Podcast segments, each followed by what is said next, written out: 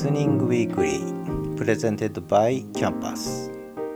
えー、週刊 ING、えー、 LISTEN Weekly ということで LISTENing Weekly か。 LISTENing Weekly ということでちょっと金曜日にねちょっとまあ私の視点からですけれどもまあ LISTEN 周りで起きたこととかまあ私が面白いと思ったことをねちょっとまあ紹介していこうかなと思ってます。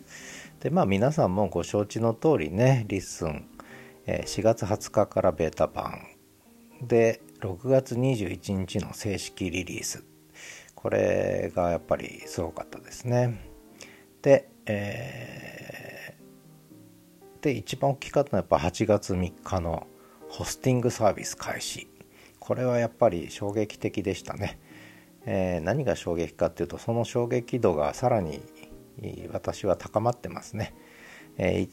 まあいくつかあるんですけど一つは複数番組が持てるってこれは大きいですねそれから、えー、結構手軽に気軽にやれるということですね。まあ、これまでもスト Spotify とかスタンド FM とか結構手軽にできるのあったんですがやっぱりリスンさんまたちょっと違った手軽さを持ってるということでこのホスティングはいいですねとても。でさらにちょっと最近気づいたんですけどもあのこれはちょっとねこうなんでしょうまあ文字起こしっていうことばっかりねこれまで紹介してきたんですが文字起こしだけじゃないとね LISTEN さんは文字起こしだけじゃないということなんですよね。でこれ後ほどちょっとあ後ほどじゃないまあお話しちゃいましょうかね。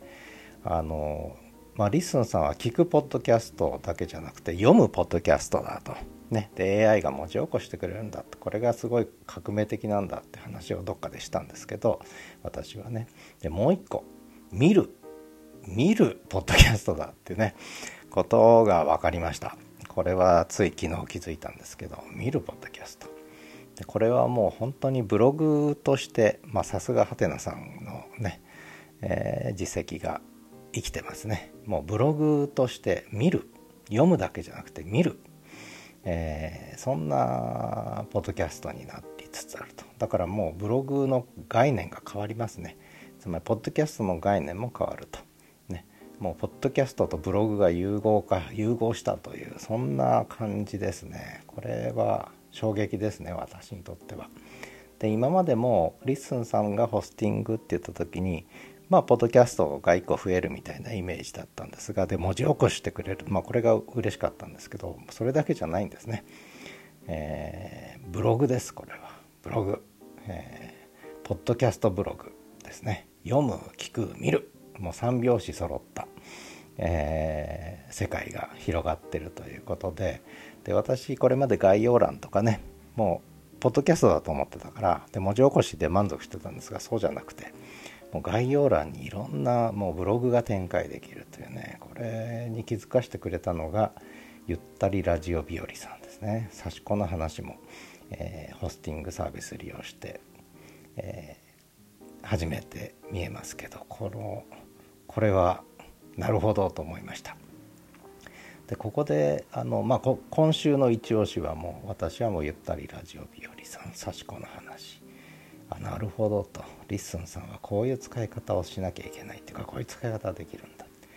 でそこでちょっと共感した話がその YouTube ねだけではきついというこれも全く私も実感しますね。今あのワンコの YouTube やってるんですけども更新止まってます。これ作るのやっぱり時間かかるし手間暇かかるしまあ一言で言うと面倒くさいんですよね。でそれに対してポッドキャストはね気軽に手軽にポッとできちゃう。ね、えー、これがもう大事ですね。でしかもあのゆったりラジオ日和さんもっといいこと言っててポッドキャスト経験が YouTube に生かされる。ねこれもまあ全く同感ですね。なのでまあ私はちょっとしばらくポッドキャストで修行を積んでね YouTube はもうもうちょっと経ってからね少しぼちぼち更新しようかななんて思ってます、まあ、どういうことかというともうポッドキャストメインでねでその外側にこういろんなものがぶら下がる。でそのポッドキャストメインって言った時のメインがまさに LISTEN さんというね形になる。でここで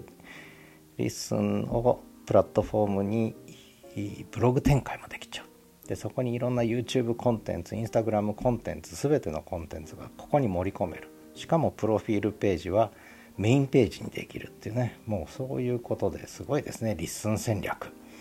えー、こんなことまで考えてたんだっていうことでちょっとびっくり。してますであと面白いのがですね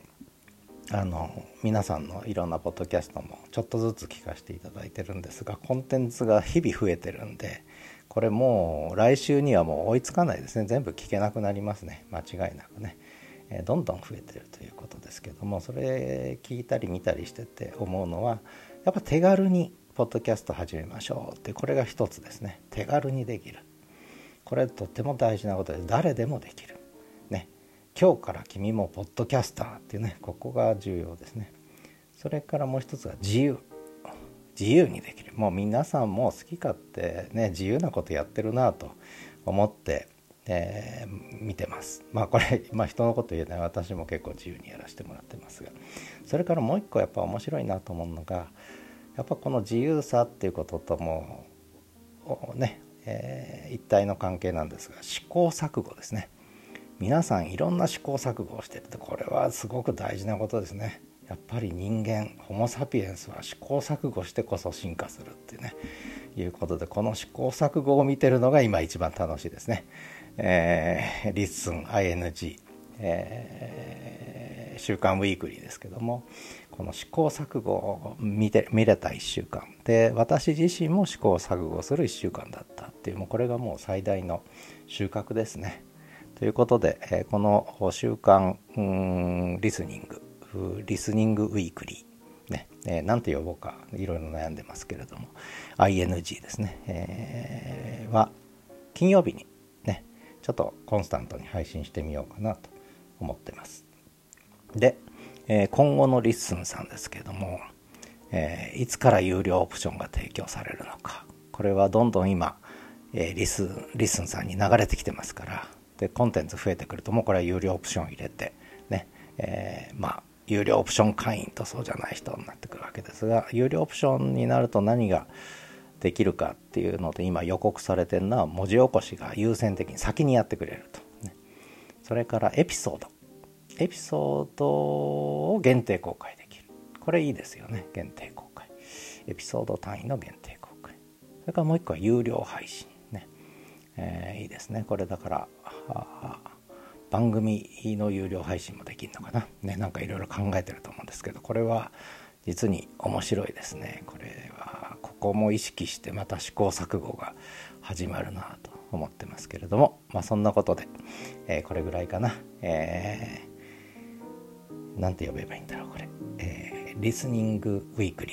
ー。週刊リスニング。週刊 ING まあそんな感じでちょっと呼び方決めたいと思いますということでまた来週。